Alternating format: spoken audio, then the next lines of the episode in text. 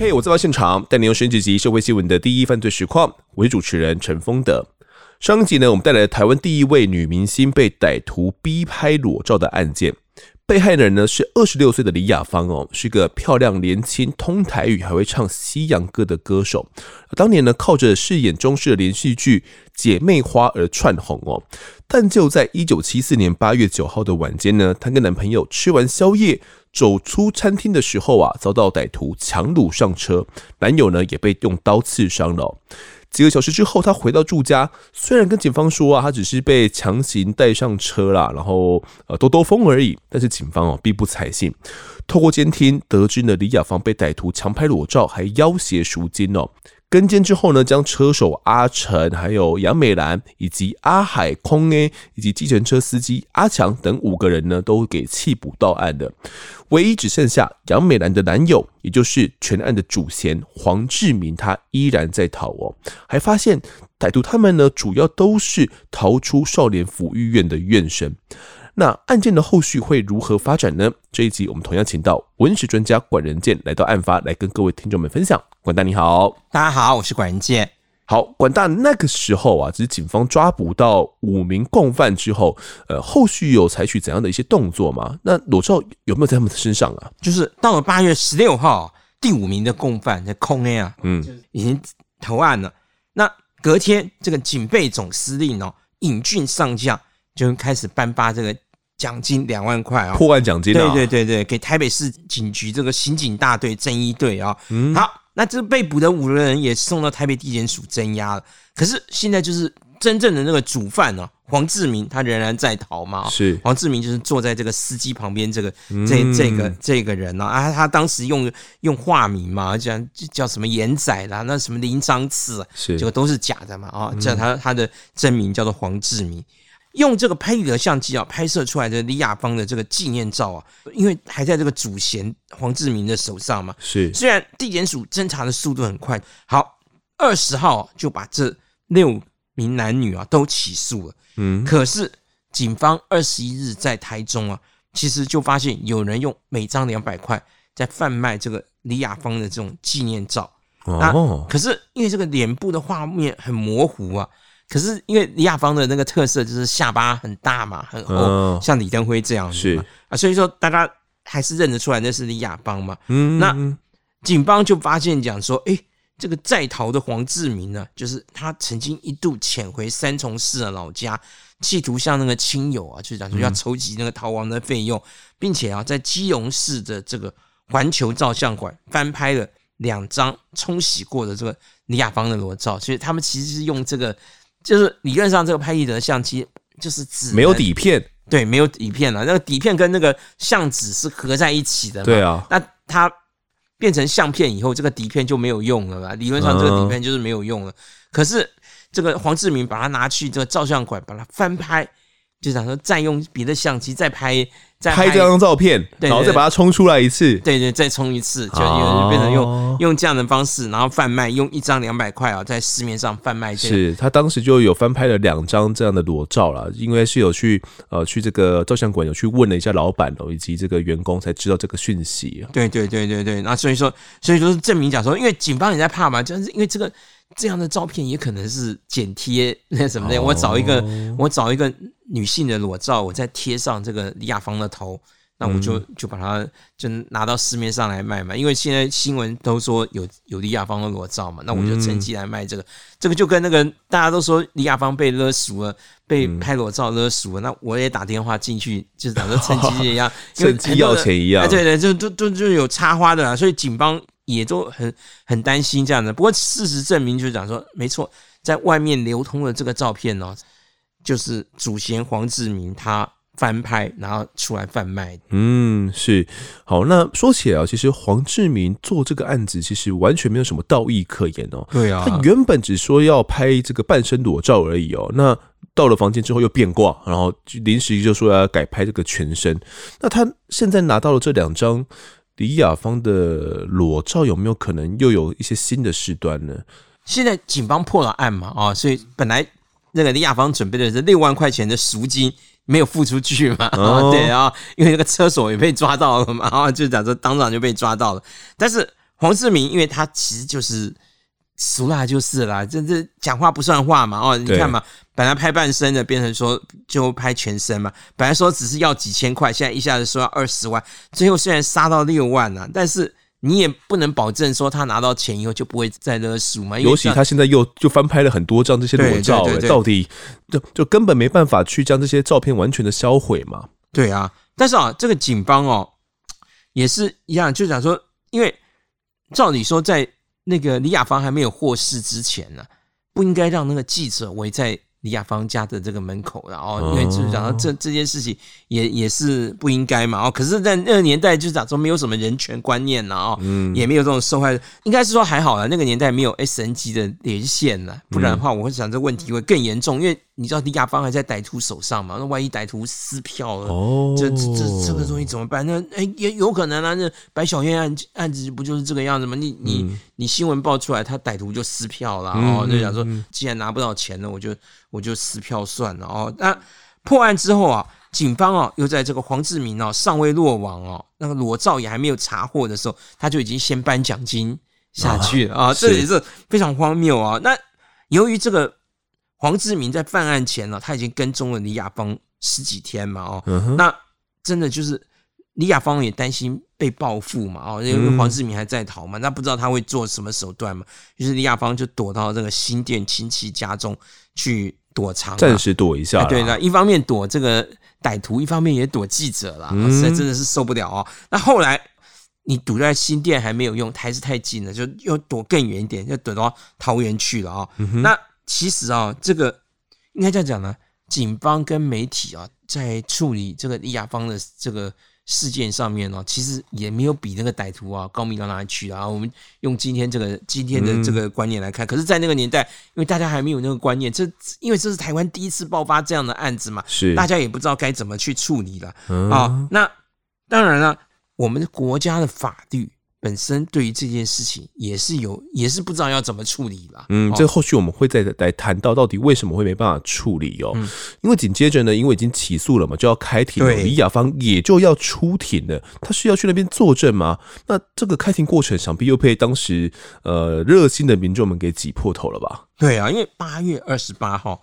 那那实在办案都很快哈，那个 我们今天很难想象，才一个月不一个月左右而已。对对，就就就开始，要照现在这样子的话，应该是都拖几个月才会才才开始开侦查庭这些啊。好，那现在开侦查庭的时候，这个因为建设在这种人权不彰嘛，就讲说，其实像这种案子应该是秘密开庭啊，不应该开放旁听嘛。可是没有没有办法，那个年代就是没有对对这种事情没有观念嘛。是好。看热闹的群众全部都涌进了法庭了。那李雅芳她就是以关系人的身份哦。那那天她是穿着一个紫色的衣裤，就戴着那圆框大眼镜遮脸，就由妈妈陪同一起来出席嘛。哦，那检察官就讲说，好，这个这几个人就是恶性重大了哦，讲说一定要一定要处以极刑啊，来维维持社会善良风气啊，这个阻遏这个绑票的风气啊。哎，对对对，当时他。他是以绑票来来处理的，呃，整个检察官认定这是一起绑票案件，检察官认为这是这是绑票哦，嗯，那法官当然也就传讯了这个李亚芳的男朋友啊，还有这个去付款的这个阿文啊，他的表弟阿文啊，嗯，还有包括这个基隆照相馆的这个妇女两个人呐，哦，讲因为这环球照相馆，因为黄志明是拿到这一家去去翻拍的嘛，哦，是，还有这个三大旅社的老板，这些人都抓来作证嘛，嗯，但是。这个被告阿海啊，就狡辩说：“哎，这拍照没有其他用途啊，他就是好玩嘛，趣味啦，讲趣味啦。啊，他开庭的时候这样讲啊，啊？对啊，他就讲说，他就是想看看李雅芳到底有多漂亮嘛啊！这、哦、个说到这个观众，那个就是讲的旁听席上的人都都都笑出来了哦。对，那检察官就斥责被告讲说：，哎，你想清楚啊，这个是不高明的狡辩啊！这样说，你如果是。只是要李雅芳的照片，你跟他写信，跟去唱片公司或者去电视台要一个签名照就好了。你干嘛要以身来犯法啊？对啊，对啊。那这个被告的律师也站起来讲说：“哎，不行啊，那个我我写信给李雅芳讲说要要要他寄一张裸照来，这个那个李雅芳根本不会答应啊，所以说他只好用这个方式来来来取得啊。啊，结果那个律师这样，我们家听起来都像狡辩嘛，但但是没办法，法庭就是这个样子嘛。所以说，我跟你讲，这种这这样的案子根本不应该。不能开，不能一定要秘密开庭，怎么会开放让这个可以旁听，然后民众可能都进来了呢？啊对，对啊，就想说当时这个旁听的群众啊，就想说，甚至还有从澎湖专程来到台湾来来这坐飞机来来旁听这个案子。哦，那你你可以想象到，就想说他们几千个人啊，就是要进场嘛，啊，甚至能够拿到那个号码牌进去的也没几个嘛。哦，嗯，但是现场整个法院全部都挤满的人了。好，那。不但这个警方押解的这五名被告啊进不去哦，因为太多人涌在那个法庭外面嘛，连这个李雅芳母女两个人也都挤不进去啊。是，那知道这个法院没办法，知道通知，就是讲说那个附近的这个博爱路派出所，讲说你再多派十几个警员来啊，然后把这个把李雅芳送进 用推的，用推的把他推进去了，不然没办法啊，他进不了这个法院没有办法开庭嘛。那。到最后就惊动这个台北地院的这个院长啊，就讲说来视察，讲说这个地方闹得跟那个菜市场一样的，是乱糟糟的。对，他那个被告都不知道被挤到哪里去了，不知道要怎么这个庭到底要怎么开，然后这样然后再清场啊，这样东弄西弄，那那搞了半天，最后终于就是讲说好了，那个开庭结束了，开庭结束，观众啊才。陆续的散去了，嗯、哦，真的是是陆续散去的过程，想必也是花费了一点时间哦。对对对，好，那其实当时这个检察官起诉这起案件的时候呢，是把在押的被告五个人哦，都视为掳人勒赎的共同正犯哦。因为依照当时的这个惩治盗匪条例第二条第一项第九款，这个。意图勒赎而掳人者是要处唯一死刑的哦，所以他们只要是犯掳人勒赎的话，基本上这五个人，包含还在逃的主嫌，哎，都是唯一死刑。我来提起公诉哦，这检察官起诉是这样起诉的啦。但是被告律师们呢，就我们刚前面就讲讲到了嘛，他们啊说只是想要呃很想要很喜欢这个李雅芳嘛，觉得想要看看她的这个风采啊，并不是为了要钱呐，哦，是他们一开始这个说法嘛。而且他们还说，呃，他们强迫李雅芳拍摄裸照呢，是妨害自由，好，并且呢，他们用裸照来威胁李雅芳交出赎款，是恐吓取财，两者呢是仅有这个牵连的关系，所以并不是很紧密哦，就像我们呃强盗杀人一样哦，对，如果你这个先强盗完，后续再杀人，或者是你是杀人的过程去强盗，啊，或者是你。强盗到一半，最后面结束了，临时起意决定要把这个人杀掉，很有可能你最后面的这个判刑的这个结果，法院是怎么认定都会有所差异哦。所以当时呢，被告律师就认为说啦，他拍摄裸照呢是妨害自由，那用裸照呢逼这个他交出赎款是恐吓取财，两者是没有关联的，不能够把两者连在一起的这个。呃，鲁人勒赎用这样的方式来认定了，因为 这样认定下去就是唯一死刑了 哦，所以是不符合这个要件的方向来替被告们辩护了。那在案发的一个月过后呢，其实九月三号，我台北地院就去宣判了这个初审的结果。法官认为这个阿强。哦，这个阿强他身为计程车司机哦，但是他却用驾驶的计程车来作为绑票的工具，这一点太可恶了。那对社会的公共安全呢，以及呃众人的行旅安全呢，造成非常巨大的危害哦。衡量情节之下呢，实在是呃没有可以减免他或者是可饶恕他的地方啦，所以依法呢去量处死刑，然后褫夺公权终身哦。而阿海呢以及空 A 两个人则轻判为无期徒刑。至于阿成呢以及这个杨美兰两个人呢，则呃变更了这个起诉法条哦，只依照刑法的恐吓取财罪呢从轻发落，而且两个人的行为都属于未遂了，所以可以减刑二分之一哦，所以判这个杨美兰两年，阿成呢只是累犯哦，判了三年。那这个判决结果是不是有点超乎了民众们当时的想象啊？关大，呃，对了，因为当时的这个法律咯，确实是就讲说，因为这是一个新兴的那个犯罪模式嘛，啊，就像刚才风德也讲到，讲说他等于是妨碍自由加上恐吓取财了，嗯啊啊，这是一个等于是一个连续犯嘛，是等于等于是连连续行为了，但是现在就把这样一个连续行为就把它视定为掳人勒赎，那掳人勒赎啊，就变成讲说不分主从啊。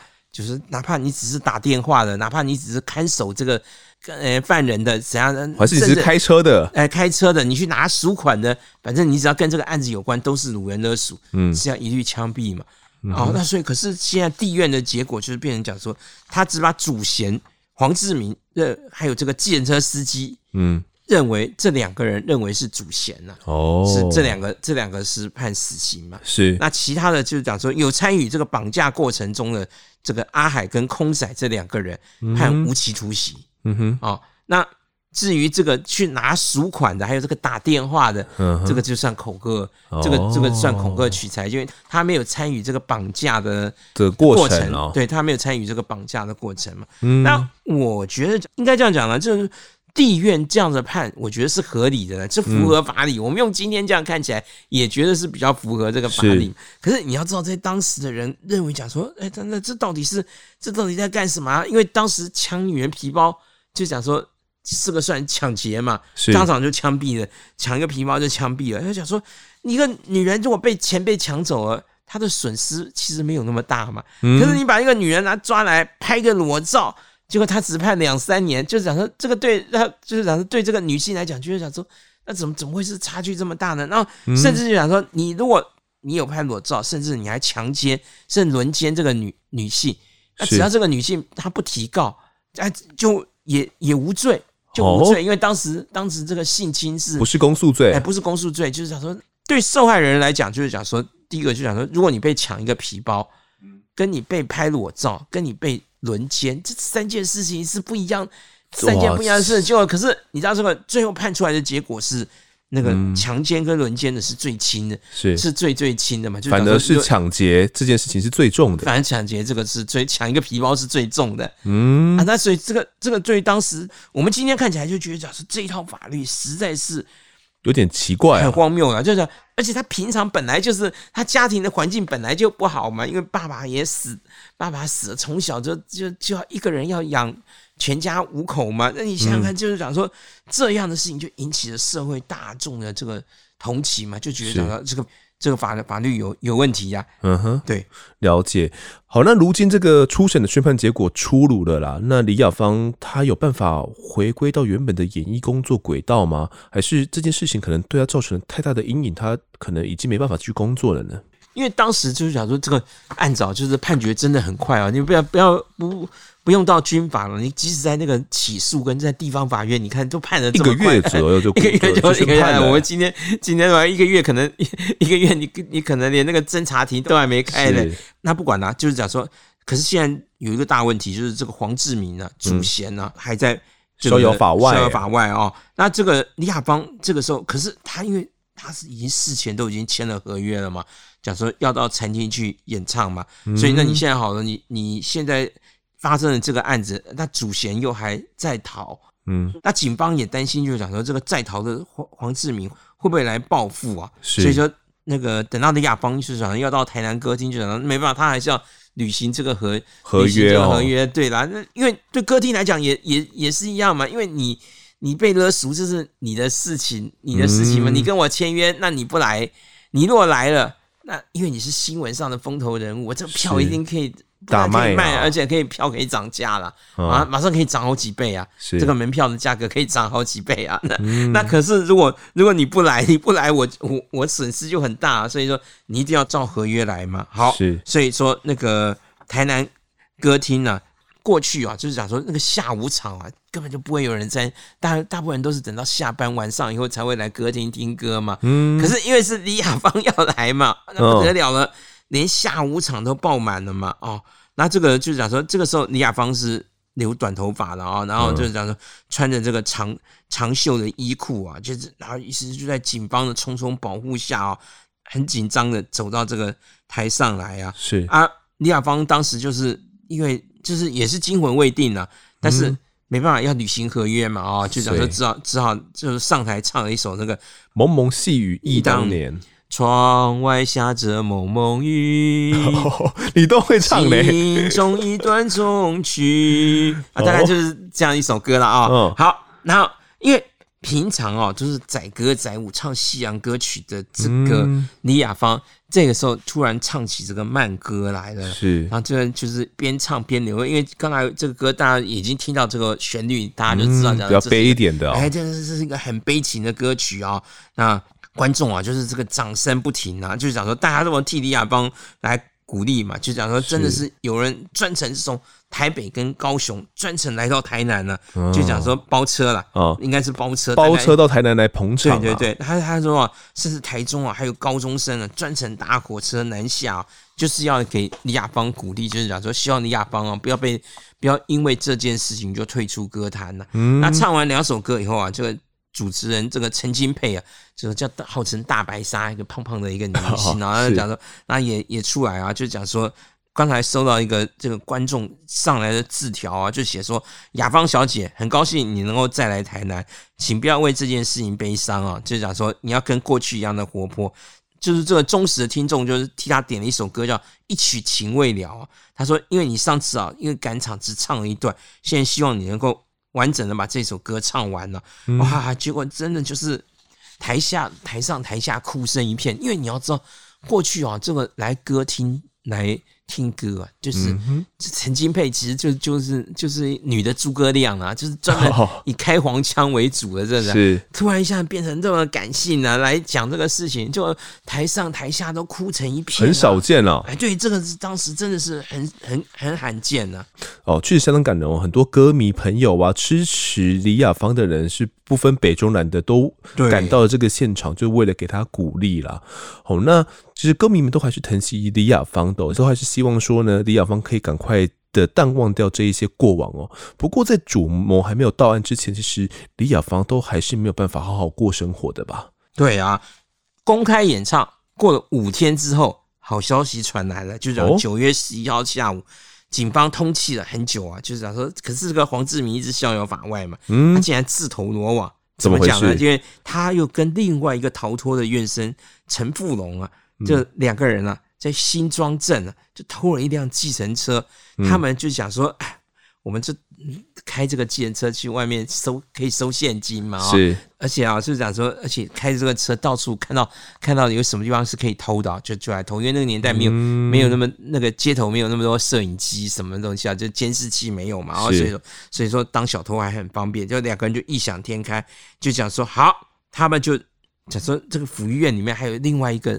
张姓的同学啊，讲说，哎、欸，我们也要来帮他脱逃一下，要帮他脱逃，这样因为人多好办事嘛，哈。嗯。于是黄志荣跟两个人就讲说，他们两个人，因为他们本身是脱逃的人嘛，他没有身份证嘛，身份证被压在这个福少年抚育院里面嘛。这样子啊？对呀，对呀，对呀，对呀，不是、啊、这个就跟你在监狱，你进了监狱，你 你这个你你的身份证一定是压在监狱里面嘛，哦、你不可能带在身上嘛，啊、哦。是。好，那他们没有身份证啊，他们就。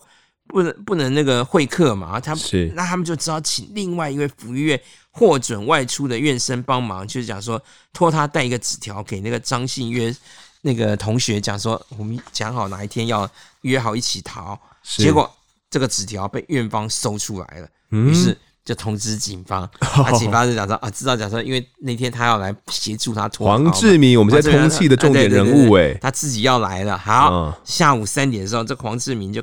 开着这台机人偷来的机人车啊，就到院外啊，就讲说到那民生北路上要来接应啊，嗯、然后就讲说好，就叫另外那个共犯陈富龙讲说，你下你爬墙先进去嘛，结果陈富龙才刚进去就被警方早就在已经在 这边等等你了啊。那黄志明虽然持刀拒捕啊，但是啊仍然被这个桃园县的刑警啊围捕到案了，啊，那就移送到了台北地检处。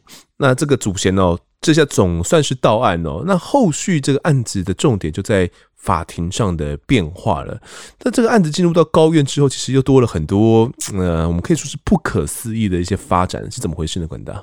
对啊，因为这个这个案子其实那个年代也是很好笑，就是讲说，因为因为这个主嫌在。这个祖先黄世明在初审，这个讲的在地方法院的时候，他根本就没到庭嘛。嗯。但是不管啊，现在现在这这个案子，因为这是重大案件嘛，我们就不能拖嘛，已经进入到了高院了。好，那那那就就送送到高院一起去审了啦。就就是他地院这一个这一集就跳过了啊。这是裸照案看起来是已经到了尾声，可是在这个宣判的时候，原本应该是要由这个书记官陈俊清呢制作好这个宣判笔录。但是陈俊清这个时候，他是因为另外一起伤害案哦，讲说他去跟那个女当事人诈取活动费五千元，就是 活动费是怎样？是是我帮你协助你，还是怎样？对对对，就是就是啊，对，就他们等于就是当司法黄牛就是了啦，就是说，这书记官跟那个当事人讲说，你你你给我五千块，我在写写写这个的事情，我可以帮你帮你活动一下嘛啊，好，然后约好这个下午四点钟在那个就在法院的那个。大厦的南侧的花园呢、啊，就就在法院里面交款呢、啊，是这夸张到这个地步啊！结果好，当天这个李雅芳，因为这个裸照案也要开辩论题嘛，嗯、那这个陈俊卿，因为他是书记官嘛，他必须要出庭去记录嘛啊、哦。那可是他胆大包天呢，就是讲说这个辩论题一结束啊，他就跑去收汇款，因为已经约好要 要要去收款的嘛，太扯了。对，结果被台北地院法官真。跟这个首席检察官当场查获、啊，就交给地检署，嗯、当场就收押。是，什么书记官又换换人呐、啊，就讲说找找新的书记官来代暂时代理一下哦。嗯，就讲说，当时这个裸照案啊，真真的是案情啊，就更加的八卦案了、啊。因为这个绑架的过程中啊，没有劫财嘛，他不算抢劫嘛，是，但是他也没有以人身安全去威胁。李雅芳嘛，因为李雅芳已经已经获释回到家里，对，他只有把他带去拍照这段过程是限制他人身的安全，就妨碍自由嘛。对啊，但是他这个这个你也很难说是绑票嘛。嗯，那至于你说有没有强暴非礼这个东西，那这个必须当事人自己提告嘛。是，那李雅芳说没有嘛，李雅芳坚持说没有嘛，所以最多就只能用妨碍自由啊、伤害啊、恐吓取财这些。罪嫌来起诉嘛？哦，是来判来判刑了，所以这样看起来是真的拿主谋黄志明没有办法吗？应该说是这个就是天理昭彰了。为什么这样讲呢？因为黄志明呢，他们在八月九号要绑架之前。他们有一个很重要的工具，就是那台拍立得相机。哦，当时很贵哦。啊，对啊，对啊，对，因为我上集节目里我们不是有提到吗？就讲说、嗯、这个拍立得相机刚出来嘛，很贵嘛。哦、但是你不用拍立得相机去拍，你没有办法勒赎嘛，你，你没办法取信这个被害人，被害人嘛。对啊，所以说那于是呢，所以他们在这个绑架前三天，就是八月六号早上九点，就他们就伙同这个空仔啊，就让他们去台北泸州枪，他们去抢这个矿油行。嗯，什么叫矿油行？什么是矿油行？我真的不知道哎、欸。矿油行是这个样子啊，就讲说当时啊，就讲说，因为这是我们第一次面临石油危机嘛，哦，就讲说我们过去过去那个汽油很便宜了，那突然一下子那个涨价啊，是几倍几倍的在涨哇啊，对啊，那你知道这个汽油涨价一下子涨了好几倍，因为我们现在现在涨了百分之十几张，大家都叫苦连天呐，哇哇叫了，对，那你想想我们那个时候是几倍几倍在涨嘛。嗯、那所以你知道，就是讲说这个，那还好，就是说当时车少，嗯哼，那一般有车的也是有钱人呐、啊。对了，有有钱人他也不在乎这个啦。那现在最在乎的是怎样？就是开计程车的，开计程车的很麻烦啊，因为这个汽油涨成这个样子。可是就算政府说计程车涨价，你追不上那个。追不上那追不上油价变，因为油价是几倍几倍在涨嘛。嗯，那你计程车价不可能几倍几倍这样涨，也没办法一直一直不断的调整更新动态调整。那所以当时计程车有一种就是讲说，大部分都是用租的，因为当时是不准有个人计程车哈。嗯，这计程车即使是你的，你也必须要靠在这个计程车行里里面。而通常大部分都也也买不起车了，开计程车几乎都是车行买下车，然后租。叫司机去，那司机就等于租这台车去外面开了。嗯，那你开完以后，就是你下班来交车的时候，你就必须要把油加满嘛。哦，那现在这个油几倍几倍的在涨，那我就算我所有的钱好的那个钱呢、啊，收来的现金呢、啊、不够加油的，因为这个油价是几倍几倍在涨，是啊，你的车资追不上嘛。嗯，那那那是这不是贴工钱而已。我还要添油钱，那你说谁愿意开机人车呢？是啊，那所以这个时候就开始有一种叫做矿油行。矿油行是什么呢？就讲说他卖汽油，但实际上他卖的不是汽油，他卖的是什么？他卖的是去脂油。去渍油？对对，去渍油，去渍油味道不是完全跟那个汽油是一模一样的，有点相像，没错。对，加在那个车里面，那个车也能跑，只是会把那个车弄坏一些，引擎 坏掉都是了。但但是车不是我的嘛，我我管你坏掉不坏掉，所以说。这个市面上开始真的就矿油行就是加把去脂油拿来当那个汽油使用，汽油使用嘛。那所以说矿油行收的都是现金嘛啊，因为计程车司机来加油。就那个年代也没有信用卡，没有什么，嗯、没有没有没有这种支付的工具嘛啊，那他一定是付现金嘛。那矿油行一定收现金嘛。那矿油行这个是非法的嘛？哦，就 因为这当当然不可能 不可能准许你卖把把那个去自由当当汽油来卖嘛。啊，那好，所以说所谓的矿油行就是假的加油站就是了。好，那好。黄志明就去抢了这个泸州的矿油行，是不是？对对对，因为你收现金嘛，那你你作为这个其实也是非法的嘛，嗯、所以我来抢你，你就不敢那个什么，就是在那个抢赌场跟 抢那个私仓管一、嗯、那个那个流那个那个那个私仓是一样的道理嘛，就想说我知道你我因为我知道你做你赚的这个钱是非法的，所以我抢你的钱就你也不敢报案、啊，哎，对对对，所以他就抢这个矿油行嘛，好，抢了这个七千块钱了。然后他威胁不能报警嘛？那好，就他就把这个抢来的这个钱去买了这个拍立得相机，花了大概一千块钱买了这个拍立得相机来拍摄这个裸照。好了，你拍裸照那个部分，其实那个虽然说一审是判死刑什么东西，可是到高院其实就已经就在争论讲说这个东西到底到底是不是掳人勒赎嘛？是啊，对啊，那那就已经有争议了嘛？啊，就讲说，可是你为了买那个相机。你去抢那个矿油行，那好了，这个东西就是罪证确凿，哎对，而且是结伙抢劫。我、嗯、当时这个结伙抢劫就是一律死刑嘛，哦，所以说这个东西就是讲说那个黄志明呢，很快的，因为这个案子就被枪决了嘛。而且当时呢，这个黄志明啊，跟空 A 哦他们去绑架的时候啦，是原本是要对老板勒索两千块，然后这个空 A 呢是直接拿小刀哦去刺杀了老板的右大腿一刀哦，那命令他立刻就要交钱哦，否则就要多刺几刀。那老板就被把这个皮包拿出来了嘛，然后拿出两千块。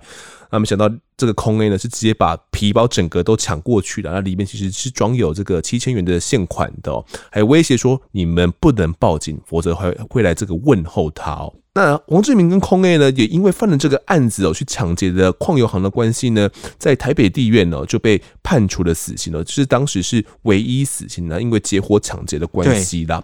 不过后续呢，这个空 A 哦，在李雅芳裸照案的时候，他突然就来了一个大爆料。对，那这个爆料是又爆出了什么东西来呢？因为这个在地方法院地院审的时候就很清楚嘛，就就已经讲得很清楚，讲说啊，这个当时在这个房间里面只有这个主嫌黄志明。嗯，跟这个司机就是阿强这两个人嘛，对啊，就是讲说啊，另外两个人就是讲说是在楼下嗯。看守的嘛，所以这些空 A 就是讲说他他是在楼下看守的嘛，所以说他没有他不算这个在地方法院里面也没有说他是掳人勒赎嘛，就在上面上面就就讲嘛，呃，只是判无期徒刑而已嘛，啊，好就是这样子，那已经死里逃生了，对不对？可是问题是现在他还跟黄志明有另外一个案子，就是。这个抢这个矿油行嘛，对，结伙抢劫嘛，这个一定死刑嘛，嗯，而且这个很快嘛，是。那现在陈福才就是这个空 A，他要逃避，他怎么办呢？他就说他在这个亚方案这个案子里面，他就说到了高院，他翻案了。他说那天拍的照片有三种，一种是站姿的半身裸照，一个是卧姿的全身裸照，还有一种就是双人的。哦，双人的是怎样？啊，对啊，有其他人入境啊！哇，这一讲到这个大消息，不，那因为你知道这个上一集我们也提到嘛，这个案子竟然是公开审，对，都会有旁听哦，还有旁听席嘛？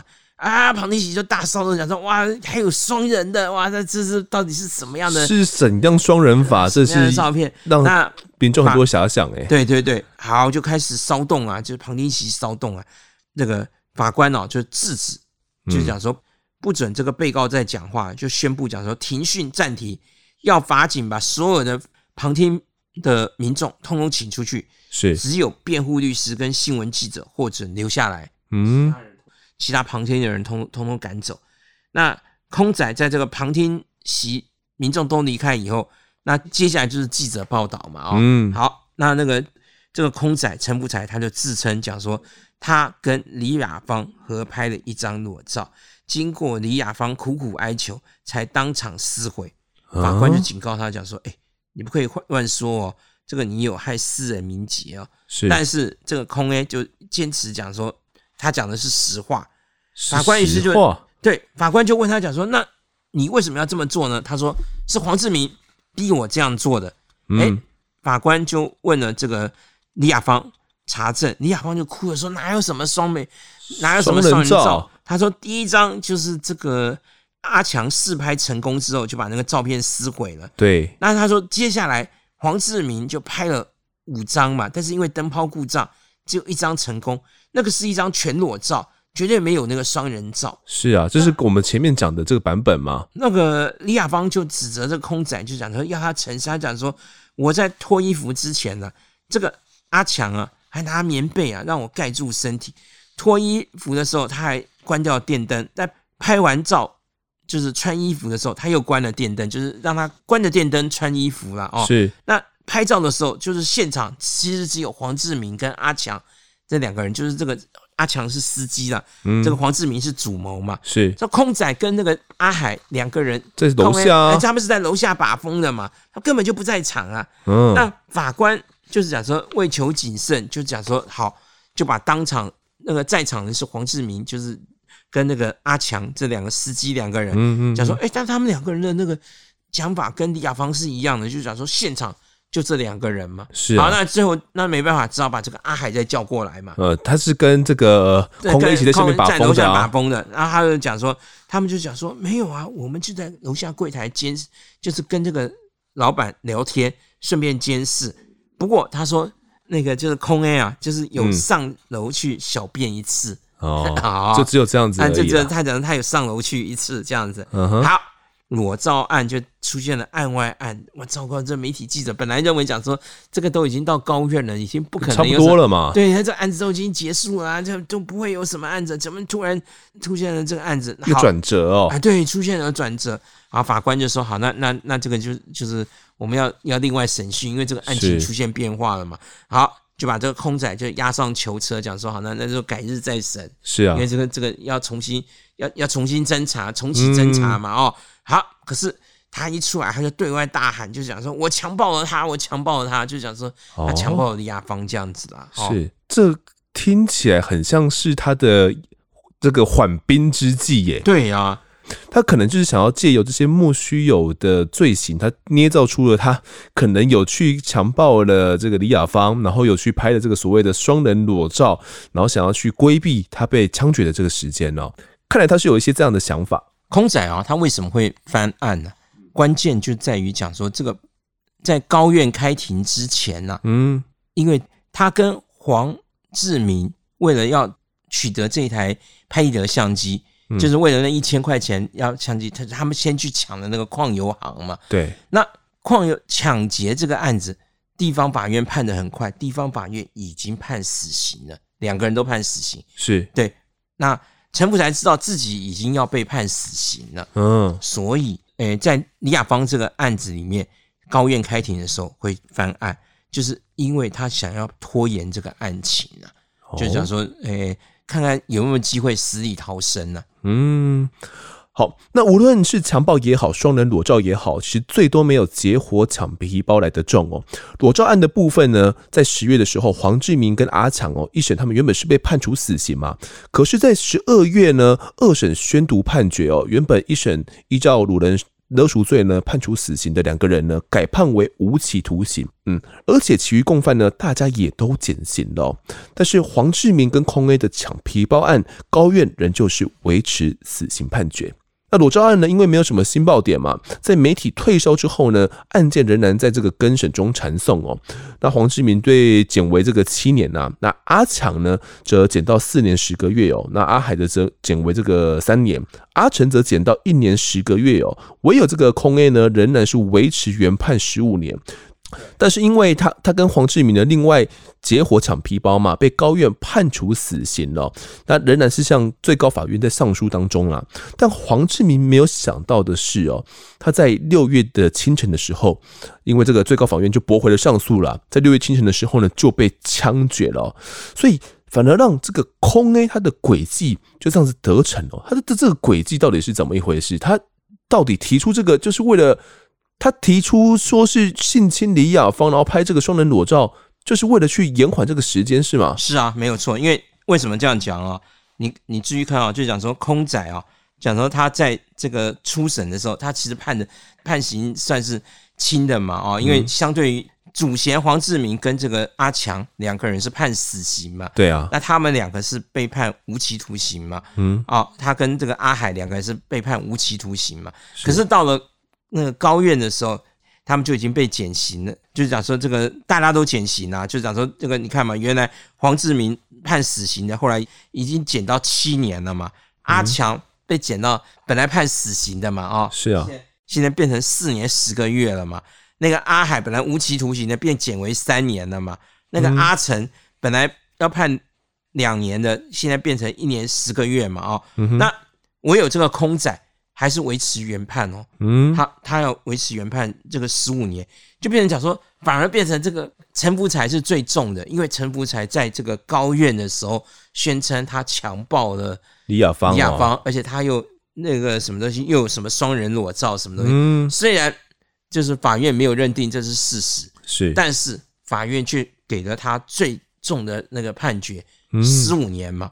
那你这样看起来，觉得讲说，哎，那那个陈福才是不是真的空？哎，他他他干嘛啊？他原来人家都已经，你看嘛，人家那个跟他一起的那个阿海被减为三年呢。对啊，就是他们两个应该照理说，他们如果不要他不要翻案的话，他应该是应该是就就三年了嘛。嗯，就这这个勒索利亚邦的的这个案子就已经三年定谳了嘛。哦，那为什么他要去多讲这件事情？现在害他自己被判十五年呢？你回头去想想看啊，就是讲说，因为啊，他在这个矿油案、矿油行这个案子是绝对死刑嘛，嗯，那一审已经判完了，很快二审也马上判了，二审也判完了，所以那甚至你知道，最后黄志明因为没有方案，没有什么，黄志明已经被枪决，黄黄志明就被枪决了。可是因为就是讲说这个空案啊，陈福才啊，他这样一搞啊，他反而在那个案子啊。就是在更审了之后，这个皮包案在高院就是讲说拿到最高法院又发回更审嘛。对啊，他他被发回更审嘛，发回更审之后，竟然就从死刑减为无期徒刑了。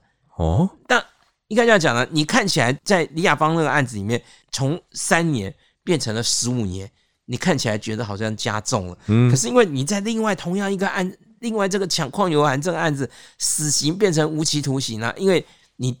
多了一个过程嘛，就讲说到最高法院又发回更审嘛，就这样又就是讲说逃过了一劫了。为什么会出现这个现象哦？应该是说在当时就是讲说，因为抢劫太严重了，所以政府就是讲说治乱势力用重点啊，对对对，所以在那段时间就是讲说速审速决嘛，很快的这些抢劫活抢劫都很快就被枪毙了。那陈福才因为讲了讲后有有这么一个有。他强暴了李亚芳，那这个是社会重大案件嘛？那警方那个等于就是法院呐、啊，这个检察官什么要要要重启调查，要查清事实，到底是真是假啊？对，就因为这个查在查这个过程中，让他拖过了拖过了这个东西，就就讲说，那等到过了这个案子以后，就已经不再用这么重点的时候了，对对对，又又没又又没去又没去想这个事情，那就他他们又又就逃过了这一劫嘛。啊，这个其实自然是用重点本来就是一个。在当时，其实就是一个很大的争议啦，因为就是讲说，诶，虽然你犯的也许是一个相对比较小一点的案子，可是问题是，就是你在那个刚好你在那个当下错误的时间犯了错误的案子，对对对对对，就就是啊，陈福才做这个事情，我们大家都当时大家都看不懂他到底他他的用意是什么，那我们事后这样回头一看就知道，这样说哦，他只要拖过那段时间就可以，就就。让自己能能够可能有机会活得下来啊！对对对，就现在他死刑变成减为无期徒刑了嘛。至于那边三年被延长为十五年，那个不不重要，因为这边已经被判无期徒刑了嘛，嗯、你就只有一个人嘛，你就只能被关这样子嘛。是还是合并执行无期啦？他就他就被执行无期徒刑，然后接下来当然就是因为呃，反正从。老总统死啊，然后什么建国六十年、八十年，然后老那个蒋经国又死啊，就是一直一直减刑，一直减刑啊。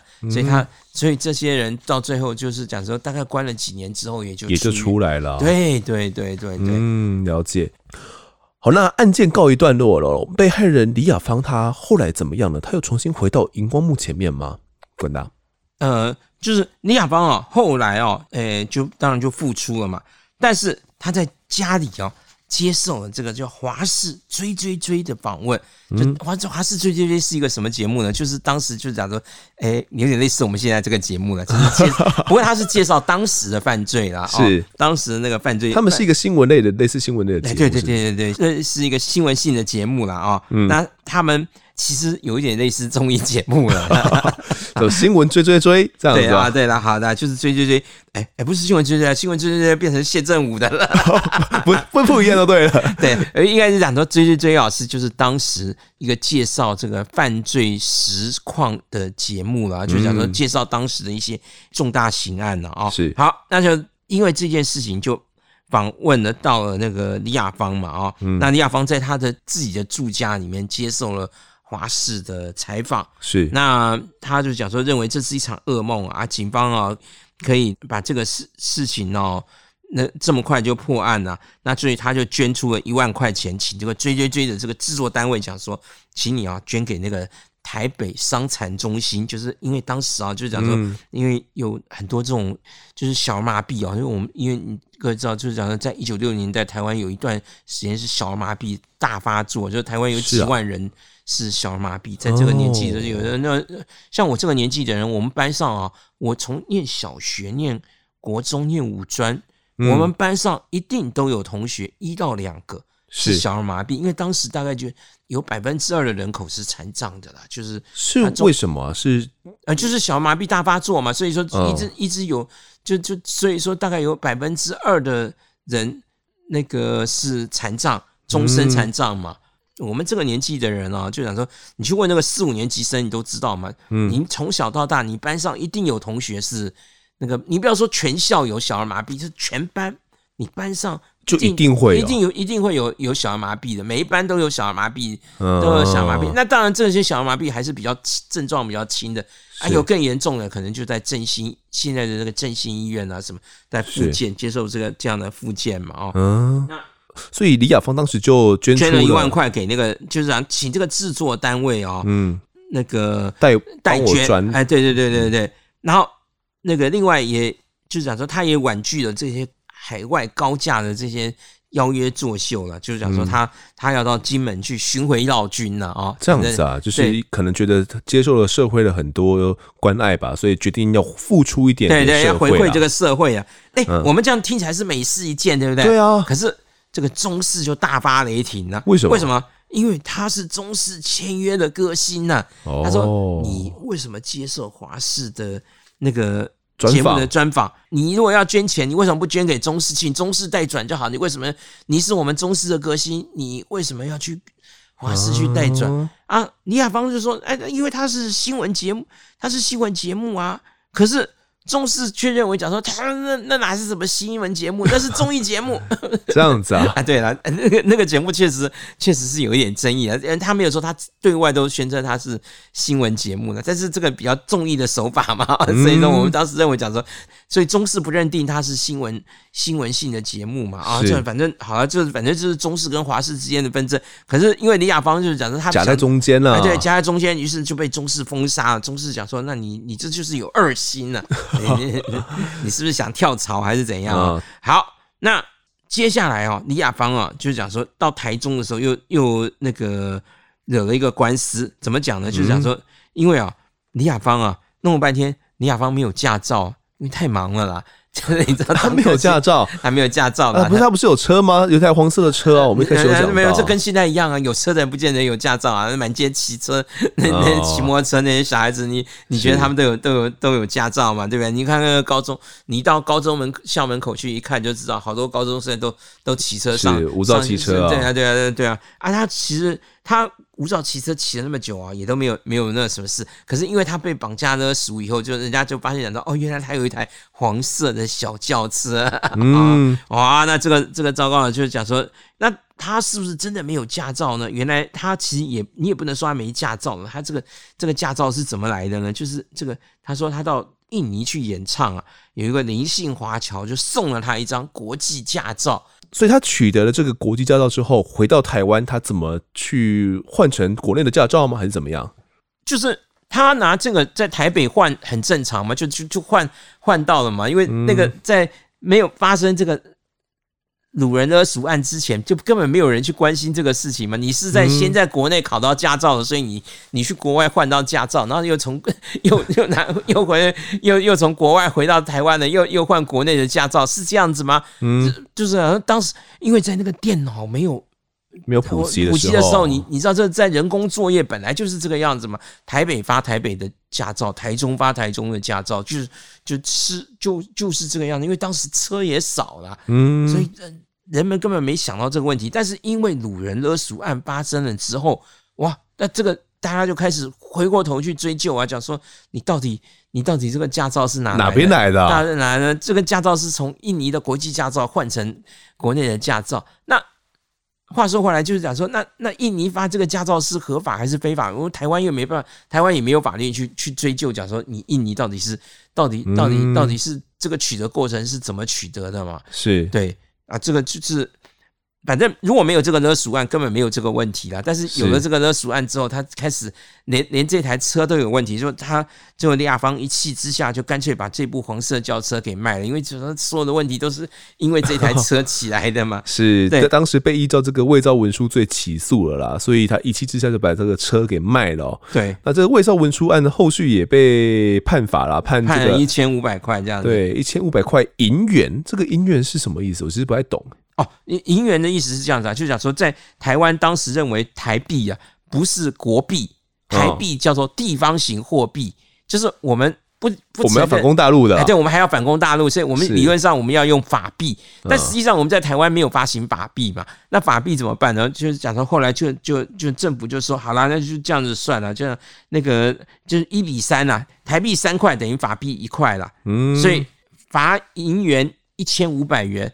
是等于就是你要付的时候，但是你手上不可能有银元嘛，因为我们在台湾没有印、嗯、没有印这个银元这个这个这这个钞票啊，对对对，所以我们在台湾就那你是能交台币嘛？那你交台币你就要交三倍嘛，四千五百块。哎，对对对，所以就是讲我们倒回去看，这是当时的刑案，就讲说，如果如果他们讲说判罚罚银元多少三百元，那你就是三乘三。三百乘三就是九百元，大概是指的是这个意思。这怎么会这么有趣啊？对，好好好。对，一直后我们有介介绍很多这样的刑案呢，它里面只要讲到那个罚金的部分，你就要注意看这个罚金指的是什么呢？因为这个有的时候媒体报道也不是写的很清楚。你要如果通在法律上，他是不能判你罚。台币的不能发台币，但实际上你缴款的时候，你一定只能交台币，因为你只有你在台湾，实际上政府只有发台币，政府没有发银元这个、嗯、这个这个这个钞票嘛。嗯，了解。好，那李雅芳这个伪造文书案算是告一段落之后，他也把这台车卖掉了嘛，算算是蛮多事端的。那后来他的演艺生涯感觉也不太顺利，他还有回归到荧幕吗？还是也有继续唱歌？呃，一九七五年呢，李亚芳就突然传出喜讯，讲说他卖了车以后。他到高雄啊，他就只能搭飞机。嗯，那好，他在在机上就遇上了这个彰化县云林镇台龙塑胶的副总经理张俊天。好，那这个张副总经理就说：“好，他们两个人就决定要订婚了。那跟李亚芳约定，婚后就退出歌坛。从此之后啊，就这个影歌双栖的玉女红星呢，李亚芳就洗尽铅华，就是就消从一九七五年之后就消失在这个。”茫茫人海中了，那这几年呢、喔，其实都没有听过李亚芳的消息了。嗯，是是，包含到这个轰动一时的裸照案哦、喔，就是我们没有提起的话，我自己也不知道这个案件哦、对我没有去搜集资料的话，我也完全不知道说，欸、李亚芳也曾经爆发出这个裸照案呢。那早年呢，其实性侵害案件呢，并不是公诉，这一点真的很难让被害人站出来来提告，又或者是说，在这个事件当中呢，李雅芳甚至还要反过来替。对方来辩护，我说：“哎、欸，我根本没有替对方来合拍裸照啊，我也没有被被性侵，我要替对方去来证实这件事情哦，替对方来辩护。但实说起来实在是蛮荒唐的一件事情啊。那这件事情后来有改善吗？这个事情呢、啊，一直到了一九九六年的十一月三十号，就是民进党在高雄市哦，这个坚美大饭店举办这个临时的全国党代表大会。”那这个妇女部主任啊，彭婉如啊，来参加嘛。那结束之后，搭乘计程车离开高雄，哎，就就失踪了。啊，当时那个案子就讲说，几天后，警方才在这个高雄县的这个鸟松乡啊，发现他已经身中三十五刀惨死。啊，引起这个社会很强烈的震撼。对，就是彭婉如命案。对对对，那十二月二十一号，这个妇女运动者就发起了这个一二二一女权火照夜路大游行啊！啊、哦，在这个社会的压力下，那个立法院就火速通过了性侵害犯罪防治法。过去我们这个不叫性侵，过去这个叫什么？过去这个叫妨碍风化。怎么讲呢？就是讲说，我如果强奸一个人，嗯，我不是因为侵害了这个这个当事女性的这个身体自主权，自主权不是这样子，是因为我侵害了她的家族的利益，因为这个女性是属于她的父亲，她的身体是属于她的父那个家族的，所以我侵害了他们。所以我这个东西叫做妨碍风化啊，所以这个叫做妨碍风化罪，跟你今天去卖卖那个色情录影带什么是一样的。他他这个逻辑是这样子，就是当时对，所以当时当时对于性这个性侵的法律，其实在中国传统以来就一直是这样子，嗯，一直这样认定的。就是因为这样讲呢，就讲说，那当然他也有一套逻辑啊，他逻辑就讲说，我现在这个受害者这个女性，她已经她被性侵已经受害了，嗯，那。可是家族为了这个，呃，可能可能就是讲说啊，那那好，呃，我怎么知道你你到底是不是自愿还是非自非自愿？因为如果像这种性侵讲说这个性侵者是一个陌生人什么，那当然这个比较好认定。是，但是如果这个性侵者跟你本身是有认识的，嗯哼，啊，对对，就像我们现在也有很多这种案件，本来就是介于合意或者是非合意嘛，对对对，我们两个两个人我们同意两个人一起喝酒啊，但是。同意喝喝酒就等于同意发生性行为嘛？是啊，就是这件事情在当时这样的一个风俗民情下，下，哎，对对，就是人家就会认为讲说啊，那那你你那你为什么要跟他一起喝酒？甚至你为什么要跟他一起出去？你为什么要跟他怎样怎样怎样？那那这个反而造成了那个哎，当事女性的这个就是讲说侵害可能更大，损害她会她的受伤害的程度可能比被性侵更大。是，所以为了保护女性，所以让这个女性讲说，就是讲说，好，你自己决定要不要提告嘛。嗯，你如果不提告，政府就不去不介入，哎哎，检方就不介入，所以不是公诉，检方跟警方就不介入，就不是公诉罪。那这个某种程度也是保护女性嘛，因为不然的话。女性一旦牵扯到这样的案件，家族可能想到的方式就是讲说，可能像阿拉伯国家那样想到讲说，对，我们就把这个女性杀了，杀了，对，维护家族的名誉，维护家族的名誉嘛。所以说，这个这个一直到一九九六年，就讲说彭婉如命案发生以后，终于整个社会就讲说，讲说再也受不了这样的这样的方式，就是讲说，其实这个东西已经争论了三十年了啦，就讲说一直。当他要求就是讲说，要像先进国家一样，就是像欧美国家一样，把性侵列为这个公诉罪嘛。是啊，但可是就是一直这个压力很大嘛，始终没有办法。那一直到彭婉如这个案件发生之后啊，才改变嘛。那我们今天回头去看李雅芳这个裸照案，你就你就可以看到很非常荒谬一件事嘛，就讲说这个被告在法院里面审理的过程中，对着媒体，对着全国媒体。公开强调讲说，我强奸了李雅芳，因为，李雅芳又是当时那么知名的一个一个明星，是对不对？又遭遇到强拍裸照这样一个案件的时候，就既然这个歹徒是这样，竟然又这样去诋毁他哦，对，这样诋毁他。可是问题是，就是当时的法律是，你你你可以说这是一个漏洞了哦，就是讲说是这样的一些情形。可是就是讲说。几十年改变不了的这个案子嘛，这个案子是发生在一九七零年代嘛，哦，那你看，一直到一九九六年代，就是到到到了过了二十多年后啊，才就是咋说，终于性侵改为公诉罪。嗯，是那。像是李雅芳这样呢，还要倒过来替被告辩护，没有犯罪的闹剧呢，也就不会再出现了。因为如果还有发生的话，变成是检察官他们主动要来调查，主动来侦查。对，嗯，好，那说到这个彭婉如案呢，其实我们还没有讲过这个案子，不过大家应该都对这个案子有一些基本的了解了。其实，在这个案件中哦，我们提到的其中一个人，也就是这个空 A 哦，他似乎跟彭案也有一些牵连的，这部分是怎么回事呢？这个陈福才啊，就讲说好，因为。这个他其实从十五岁就开始犯案，他一生中光是前科就十二项。他一九七一年就因为恐吓罪遭受移送，然后就一九七二年又窃盗罪。那一九七四年因为这个抢劫案跟这个李亚邦的这个诶裸照案嘛，那等于就是合并执行无期徒刑了啊。是，等于他是死刑减为无期徒刑嘛啊。嗯。好，但是因为后来没多久。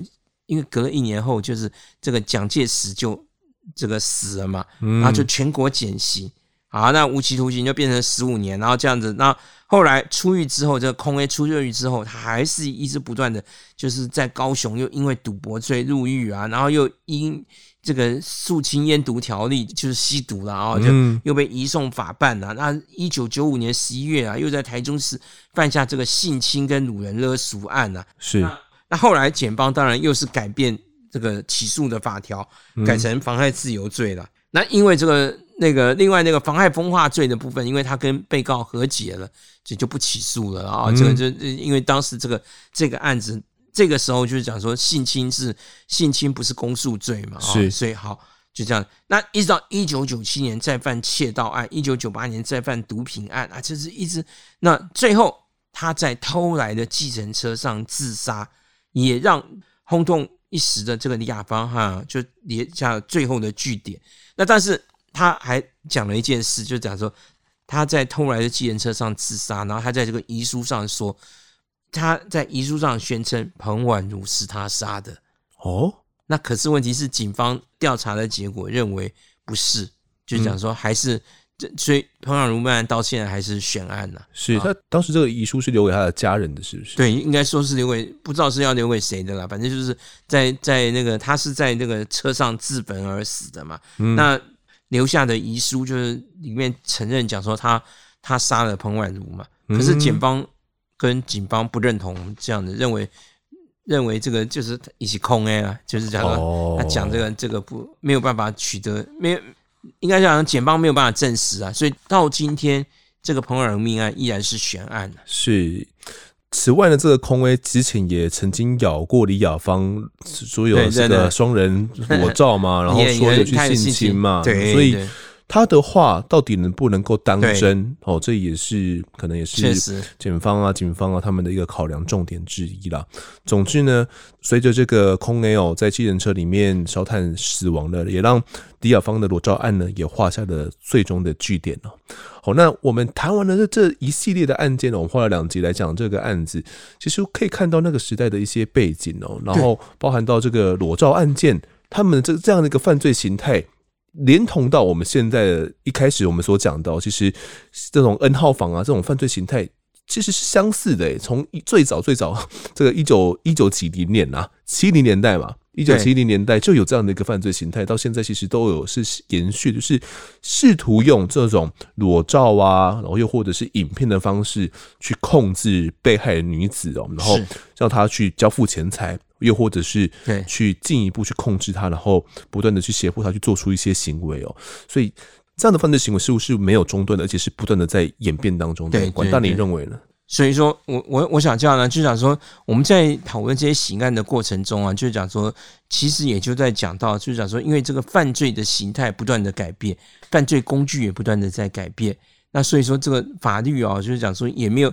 我们我们今天在讨论这些法律的时候，就是想说，你也不能完全用今天的角度去看当时的年代。就像我当时我在讲嘛，讲说为什么为什么这个性侵案会变成在那个年代会认为这个叫妨碍风化，就觉得讲说为什么会怎么会强奸一个人，甚至轮奸一个人？那最后的我们是妨害风化，我们是认为我们是认认定他是讲是跟你讲说你卖的，你，跟你卖那个跟你卖那个色情录影带，跟卖那个那个经经营那个什么开妓女。女户是一样的，一样的一件事情，但这我们我们今天觉得匪夷所思嘛，那就是讲说，因为在那个年代，对于身体自主权哦，没有那个没有那样的想法嘛，就是认为女性的这个就是讲说，所谓的性侵，其实你是侵害了她的家族的利益，侵害了她父亲，侵害了她的，侵害了她的这个。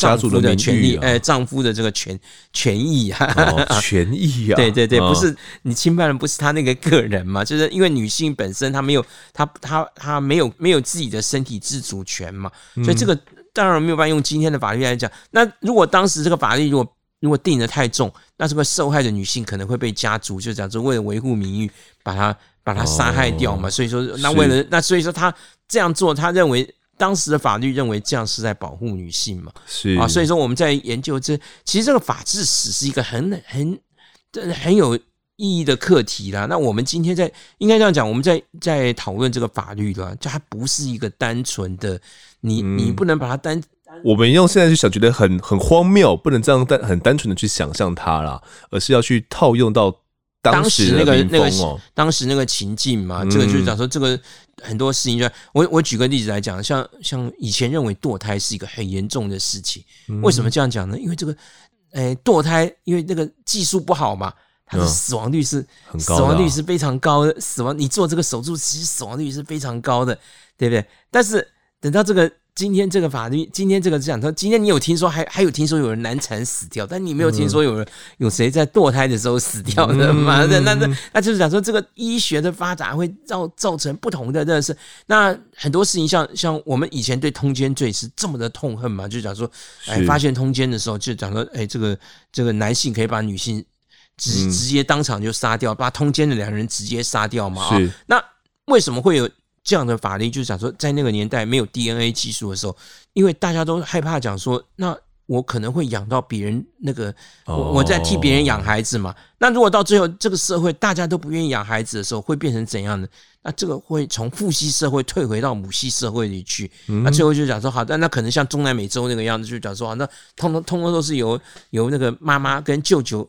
舅舅舅来养孩子，舅舅养孩子很很正常吗？嗯，舅舅跟你一定是有妈妈跟你的血缘是固定的，因为你是从 你我没有办法在没有 DNA 的时代，我不知道你的爸爸是谁，但我可以很清楚的知道你的妈妈是谁嘛？是跟你的舅舅是谁？啊，对，那你的舅舅跟你的妈妈一定是同一个，又是同一个肚子里出来的嘛？嗯，所以你们的血缘关系，这个是一定。跟你哎，所以我们台湾不是也有一个讲说那个那个阿姑，这结婚的时候要做大位嘛？哦，嗯、为什么？就是讲说你的爸爸其实不一定是你的爸爸，但你的你的舅舅一定是你的舅舅了。所以说，是我们回头讲这个，就是就是在讲到没有 DNA 鉴定的时代，为什么对于通奸这件事情会这么的？反感就是讲说，因为，因为就是讲说，它会影响到整个社会的秩序嘛。就讲说，如果所有的男人都不愿意，所有的丈夫都不愿意养小孩的时候，那最后最后就退回去变成舅舅去养嘛。那你如果要变成舅舅去养，那我们整个所有的法律的秩序就通通都会改变，因为我们所有的我们现在建立在父权社会，哎，我们这个我们这所有的继承的法律是在于讲说，你是随父姓嘛，对不对？你只有这个男方。这个可以继承财产，女方是不能继承财产的嘛？是对。那你如果要回到那个，突然回到那整个这个社会秩序会大乱大乱掉。哦、所以说，这个社会在没有 DNA 技术的时候，就讲说我们对于这个通奸是视为这么大的罪。可是到今天，当你这个 DNA 就讲说，如果你们得你们得。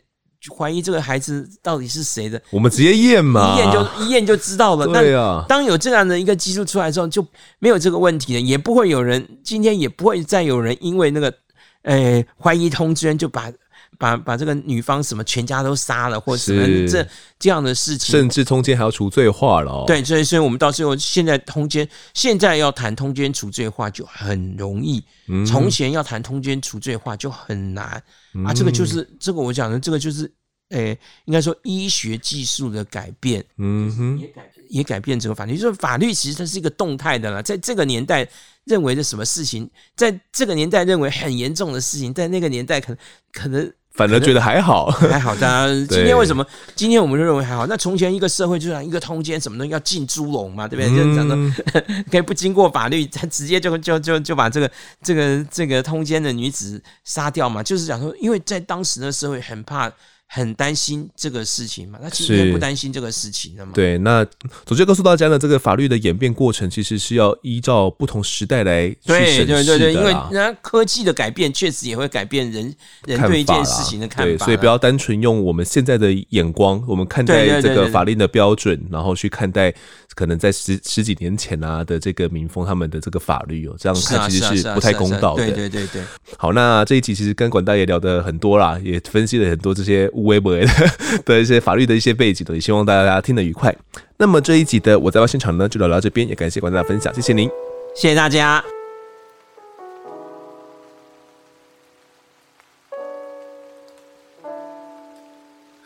接下来是听众时间，一开始先来欢迎一下我们新加入的案发侦查团队成员新加入的是侦查队长咪宝，那咪宝他说呢，原先呢、一开始听 Podcast 是听了阿善师的《见识实录》，后来呢把全部集数都听完了，那一个空窗期不知道听什么，所以在网络上搜了一下，才发现我在案发现场，殊不知啊也是一听就爱上了。风的声音好听，内容也很丰富，而且呢，请来的来宾都是和案件相关，每一集的时间也都很长，陪我度过了每天上班十小时的无聊时光哦。那现在还在慢慢追以前的集数，希望案发呢能够一直做下去。我爱案发，我爱丰德。好了，感谢咪宝的订阅支持哦。没有想到才刚听我们节目没有多久呢，就愿意来赞助我们，好加入我们的案发侦团队哦。啊，真的有很多听众是因为听了阿善师之后啊，想要找同类型的节目才转到案发这边来。那也有一些听众呢是听了可能阿善师啊来我们案发这边讲一些案子之后，很喜欢阿善师的风格哦。那也有去听他的节目啊，所以算是互相拉抬的一个作用啦。那欢迎米宝呢加入我们团队哦。其实案发侦团队呢不定期的会举办一些活动啦，呃，可能会线下的一些聚餐啊，又或者是呃参加一些影展啊，好类似这样的一些活动，在群组之内呢，大家不定期也会聊聊啦。如果大家有兴趣的话呢，也可以到案发的 Instagram 哦，去找一个精选动态，叫做 MB 三赞助详解哦，里面有一些我们的赞助介绍。不过，呃，里面的赞助的内容跟方案呢，跟目前的现行方案是已经不太一样了。不过不变的呢，都需要找到 MB 三这一个 App 哦，才可以来订阅赞助。好，那接下来读一下抖内的讯息。这集抖内的是老王去野餐哦。他说：“丰德你好，我在案发现场呢，是我第一个订阅的 Podcast 哦。那从小就喜欢真实案件跟都市传说类型的作品，很开心呢有你们制作这个节目，谢谢。”而因为职业的关系呢，周遭很多马来西亚华人以及留学生。那每当呢台湾发生马来西亚学生遭到不幸时，总是觉得很抱歉，台湾让他们失望了。希望大家出门在外呢都要注意安全哦，在安全的国家都有坏人。好，那关于马来西亚人呢在台湾发生一些不幸的悲剧，其实近期又有一起哦。先前比较受到关注的是这个长荣女大生的命案嘛，这个被害者也是马来西亚人。那近期呢，又发生马来西亚的台湾海洋大学诚信学生到 KTV 唱歌的时候，呃，因为这个开错包厢的一些纠纷呐，遭到如刺死哦，所以也有发生这样的状况。那我觉得，真的对于马来西亚人会觉得，嗯。很抱歉的，就是没有想到他们来到台湾，可能对台湾会有一个很美好的一个幻想，觉得诶，台湾是一个非常宜居啊，治安非常良好的地方，但是却会发生这样的意外哦。那老王去野餐这位听众说的也没有错，不管是在怎么样的地方，都会发生这样的情形，在安全的国家都会发生这样的一些状况，所以呢，也是呼吁大家出门在外千万要小心。